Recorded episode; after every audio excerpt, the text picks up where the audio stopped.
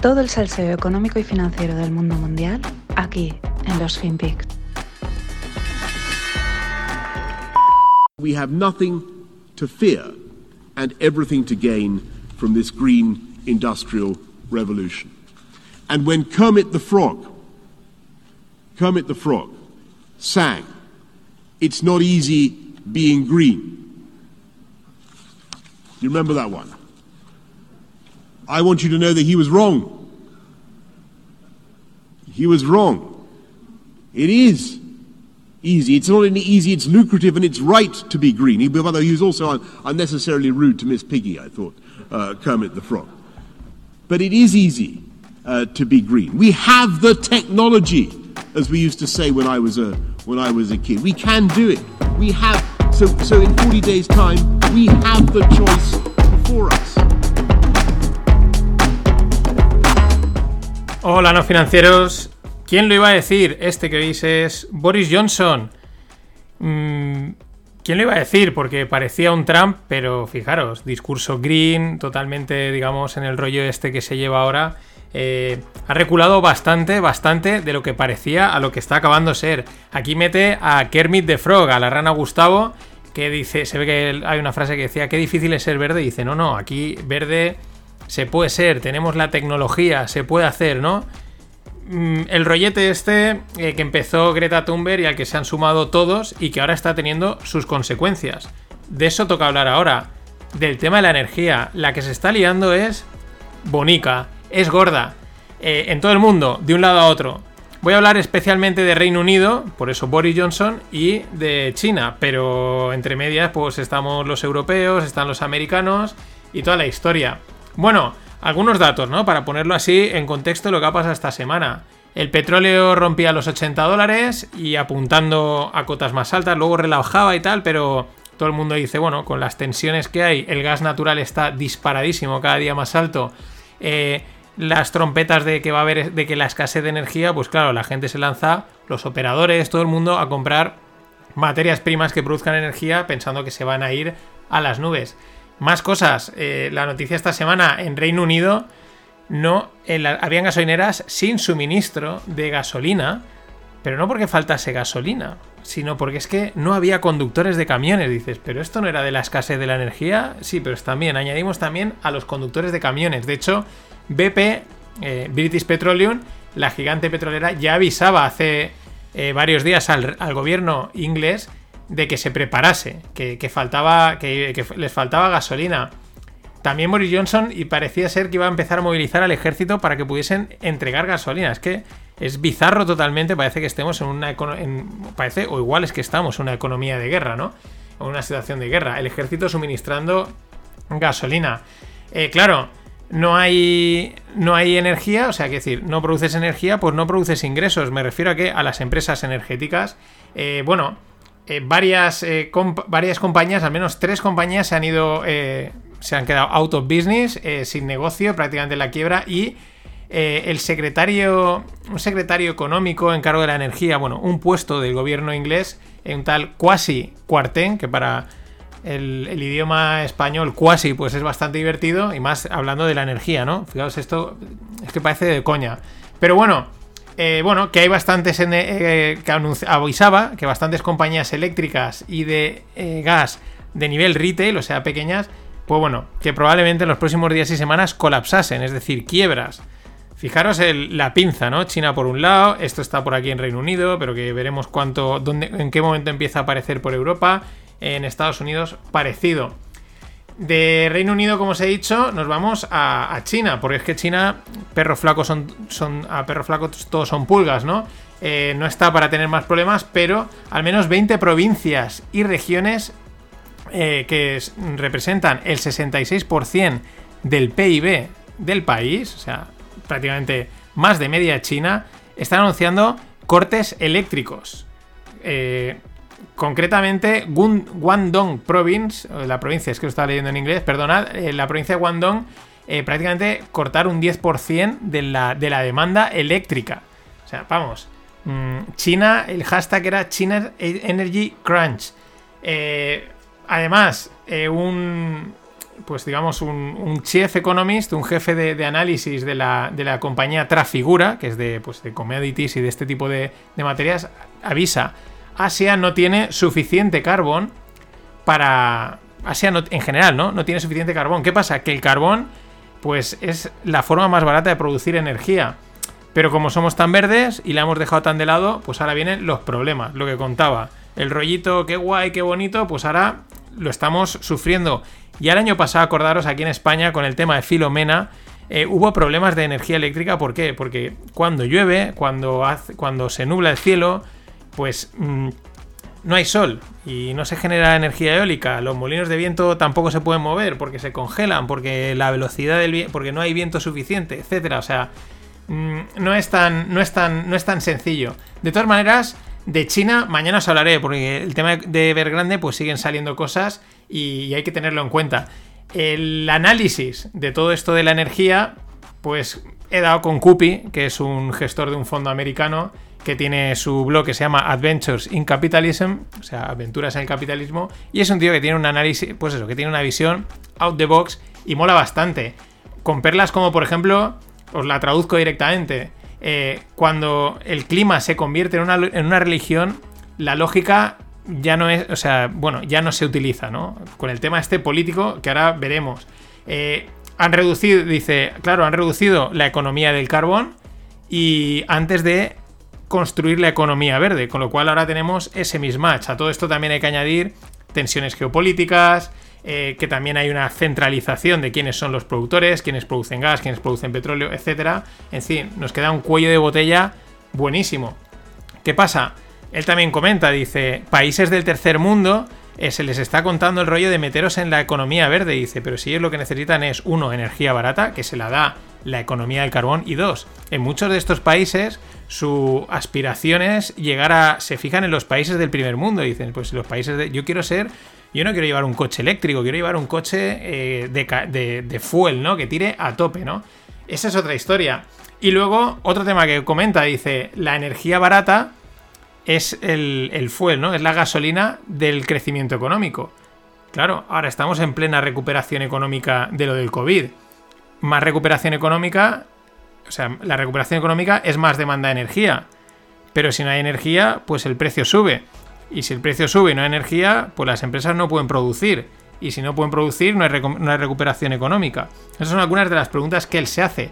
La encrucijada es bonica. Eh, otra más que le sale, eh, que les está saliendo mal a los ecocomu globalistas, ¿no? A esta tropa de billonarios, políticos y gente que, que ah, qué bonito, qué guay, ¿no? ¿no? viajes en avión y todas estas cosas, ¿no? Y fuera el, carbón, bueno, es que no se puede del todo, o sea, no da, de momento no da y punto, no pasa nada, ya dará, pero de momento no se puede. Más cosas. Claro, el problema se agrava porque, lo que he dicho, los políticos entran en juego. Entonces, en el momento hay es políticos que tienen que estar al cargo de intentar dar solución a esto, pues dice, esto solo puede ir a peor. Es lo que él también dice. Eh, mientras los, los billionaires estos, estilo Bill Gates y tal, eh, sus marionetas políticas y toda esta gente interfiera en este sector, esto lo único que puede hacer es ir a peor, que es lo que está pasando. ¿Qué es lo que está pasando? Y además enlaza con la Fed, porque la Fed está en todo. Claro, y él hace el análisis muy interesante que dice, en 2008 eh, dieron con la solución ficticia, mmm, que parece es meter, digamos, la mierda bajo la alfombra, de, bueno, pues metemos, inyectamos dinero al mercado, ¿no? Money printer goes bear, imprimimos pasta, todo el mundo se calma porque hay liquidez. Y así llevamos desde el 2008 y pues el ejemplo fue lo del COVID, ¿no? La caída muy rápida del mercado y en cuanto empezaron a meter pasta, aquí no ha pasado nada. Ah, ¿te has enterado de algo? No, no, aquí no ha pasado nada. Pero claro, él se hace la pregunta, ¿puede la Fed eh, contrarrestar una crisis energética? O sea, imprimiendo dinero vas a, conseguir que se produzca más petróleo, que se, saque de donde no hay, por así decirlo. Eh, no sé, eh, al final también es lo que dice. Dice, bueno, pero imagínate que imprimen dinero o sea, meten liquidez al mercado. Pero al meter liquidez al mercado, lo que generas es más demanda de energía, ¿no? Porque las empresas reciben dinero, se pueden a producir y por lo tanto, más pasta. O sea, más energía. Perdón. Eh, pues más energía si no hay. Es decir, vamos, una auténtica. Una auténtica mmm, festecita. Y lo que dice, igual, porque se plantea bastantes preguntas muy interesantes, dice, igual en un momento dado Claro, si meto liquidez, bajo tipos de interés, la gente tiene más dinero, más demanda energética, quiero acabar con la crisis energética, lo que tengo que hacer es subir tipos de interés, quitar pasta del mercado para, para reducir esa otra parte. Pero entonces estás forzando una depresión económica, no eh, frenas la, recuperación. Vamos, mm, una novela de terror, eh, por no decirlo de otra manera. Esperemos, como siempre, que la sangre no llegue al río, pero es que todo apunta a que vamos hacia ahí. Eh, otra cosa que dice, la inflación viene, dice, y, eso hay que añadirle la energía. Lo mismo, si la energía es más cara, los productos son más caros. No tiene más. Es así. Qué grande Scoopy. Y con ello entramos en las narrativas de otoño-invierno. Ya sabéis que me flipan las narrativas, me mola un montón. Eh, pues bueno, como los medios de comunicación, auspiciados, fomentados por quien sea, por políticos, por billionaires, por empresas, pues lanzan sus narrativas, ¿no? Para que acabes invirtiendo en algo. El año pasado fue la de la inflación y tal. Ahora las que he visto últimamente y mi top 3 de narrativas de momento irán cambiando. Eh, la primera, la stagflación. Ahora ya no es inflación, ahora es stagflación o estanflación en castellano, que es hay inflación, pero no hay crecimiento. En teoría, cuando hay inflación, la economía crece. Eso es un problema, es un problema grave y aquí, así como con la inflación decían, compra esto, compra esto otro, protégete, aquí dicen, no, es que hay inflación, es como y aquí sálvese quien pueda. O sea, esto es lo que justo lo que no queremos. Narrativa 1, que empieza a sonar bastante.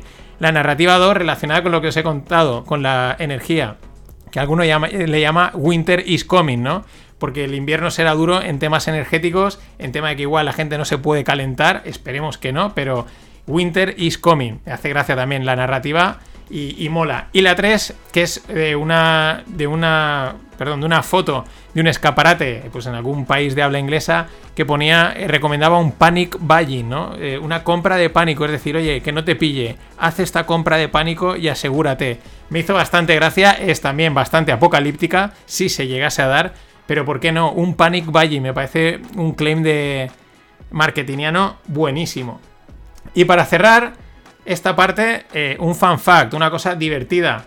Es una noticia de la CNBC, que es un estudio que han hecho, y los panic sellers, eh, hablando ya de mercado, gente que vende en, el en pleno pánico durante una caída de mercado, eh, son generalmente hombres casados con chicos, con niños. Claro, aquí cada uno puede sacar sus conclusiones, pero claro, es que a ver quién le explica a la parienta que ha perdido todo el dinero de las vacaciones, de la nueva casa y de la universidad.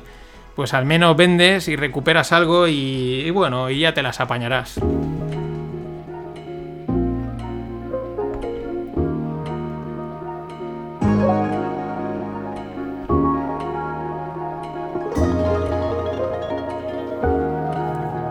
Startups y cripto.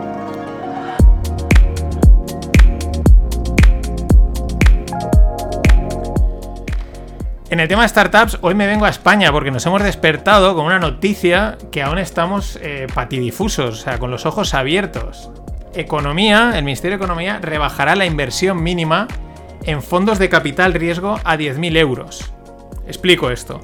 Para invertir en fondos de capital riesgo, que son los que invierten en startups, es lo que se le llama inversores profesionales, inversores cualificados. Esto está, yo diría que en prácticamente todos los países desarrollados, eh, pues para llegar a invertir a ese tipo de, de, una serie de inversiones, como incluso puede ser un hedge fund, pues te dicen, no, tú tienes que cumplir una serie de requisitos. En cada país varía. Aquí hasta ahora era mínimo tenías que tener 100.000 euros o tener una experiencia contrastada, bueno, una serie de requisitos que meten un filtro. La verdad es que, claro, con el tema este de las startups que están a la orden del día, pues mucha gente, muchos pequeños, decimos, joder, ¿cómo molaría meter aquí pasta y tal? No, no puedes, ¿por qué? Porque no llegas a cumplir ese criterio de inversor eh, profesional o pues cualificado, ¿no? En Estados Unidos es mucha más pasta. Pues no, esta noticia de repente lo baja a 10.000 a 10.000 euros, lo cual es algo ya, lo hace mucho más asequible y mucho más abarcable a todo el mundo. Aquí la pregunta, ¿es una imprudencia, es una oportunidad? Porque es verdad que este tipo de inversiones pues son complicadas, hay bastante riesgo, hay que saber hacerlas, hay que saber dónde entrar, con lo cual se abre la puerta por así decirlo, a más estafas, ¿no? A que te la engañen más, pero también es otra manera de abrir una oportunidad que haya gente que, o incluso a fondos, ¿no? Que hasta ahora tenían un, mercado de, inversores muy limitado y puedan abrirlo más. Pero claro, viniendo del gobierno dices, ¿cuál es el truco? Es lo que todo, todo el mundo nos preguntamos en Twitter. Eh, alguien decía, igual es que así consiguen más gente para tributar. No sé, yo sigo anonadado hasta nuevo aviso. Y como estamos en España, cuando hay una noticia buena del término este económico emprendedor, pues dices, es que tiene que haber una mala por otro lado, tiene que haber una de cal y una de arena. Y así es. La DGT, la Dirección General de Tráfico, advierte a la segunda mano, a los coches de segunda mano, que no puede ser que haya transferencias y compraventas de vehículos de gran antigüedad. Ya estamos metiendo la mano donde no toca. Oye, deja que la gente compre y venda lo que le dé la gana. O sea, punto. Sea un coche antiguo, sea un coche nuevo. O sea, ¿qué más da? Claro, es la excusa, lo que cuentan es que, eh, claro, los coches antiguos no son tan seguros, pero ¿quién se compra un coche antiguo para viajar? Si yo conozco, o sea, un amigo de mi padre tiene coches antiguos los tiene en un garaje porque le gustan, o sea, pero no. Es que hay que renovar el parque de vehículos, es que esto va contra la seguridad. Uno, si estamos en crisis, pues la gente tira a comprarse el coche de segunda mano que puede, porque lo necesita para trabajar. Deja de meterte en lo que la gente puede comprar y no. Pues claro, como nos conocemos a toda esta tropa, empiezan diciendo que es que es solo para los coches de gran antigüedad y al final lo que digo, acaban metiéndole mano a todo el mercado de segunda mano, acaban capándolo y hablando de, startups, en los últimos tiempos están saliendo un montón de empresas de compra-venta de segunda mano de cualquier cosa, pero el sector automóvil está tirando un montón. Pero en fin, una de cal y una de arena. Y para cerrar, tocamos el tema cripto, como siempre. Y bueno, a todas las historias que, que siempre hay, las dudas respecto a la cotización, la manipulación, que si Tether, etcétera, pues hay que añadir una más. Una más, sobre todo, que añade, pues muy descarada y evidente. Es el spoofing. A ver, esto del spoofing es algo que se hace en los mercados tradicionales, que aquí en el mundo cripto se le llama los legacy. Eh, pero claro, hay que hacerlo con sutileza, hay que hacerlo con cuidado, porque si te pillan los reguladores o te pilla el que está en el otro lado, te puede reventar. Reventar es mm, ir a por ti y quitarte un montón de pasta. Esto es un juego grande, de grandes manos y se van unos contra otros. Eso hay que entenderlo. Pero cripto es otro. Al ser más pequeño, aunque siga siendo grande, pero comparado con los Legacy es pequeñito, es el salvaje este. Y aquí todo vale. ¿Qué consiste el spoofing? Voy a explicarlo. Pues consiste en poner órdenes. Tú el mercado, imagínate que un activo está cotizando a 100 dólares. Tú puedes decir, mira, yo compro a 120. Y a lo mejor, pues alguien te lo casa o no. Pero bueno, la orden se queda hasta que no llega alguien y te, la, y te vende a 120. Pues nada, eh, esa orden está ahí, ¿no? Está ahí esperando a que alguien la case. ¿Qué pasa? ¿Que ¿En qué consiste en el spoofing? En lanzar órdenes de este tipo que estén por encima del precio. Los operadores, la gente que está viendo el mercado, está viendo dónde están posicionadas las órdenes y dicen, hostia, aquí hay muchas, fíjate cuántas órdenes hay aquí arriba, uf, esto es alcista, esto es una señal alcista, aquí hay mucho interés comprador, vamos a comprar. Entonces suben el precio y las órdenes se retiran, las órdenes de spoofing se ponen para quitarlas del mercado, se ponen para, para incentivarte a comprar. Es lo que yo digo, es como si coges la salchicha al perro y lo vas trayendo hasta donde quieres y luego tú te comes la salchicha y el perro lo tienes pues dentro del jardín. De eso vale spoofing. Otra más. Nada más. Hasta mañana.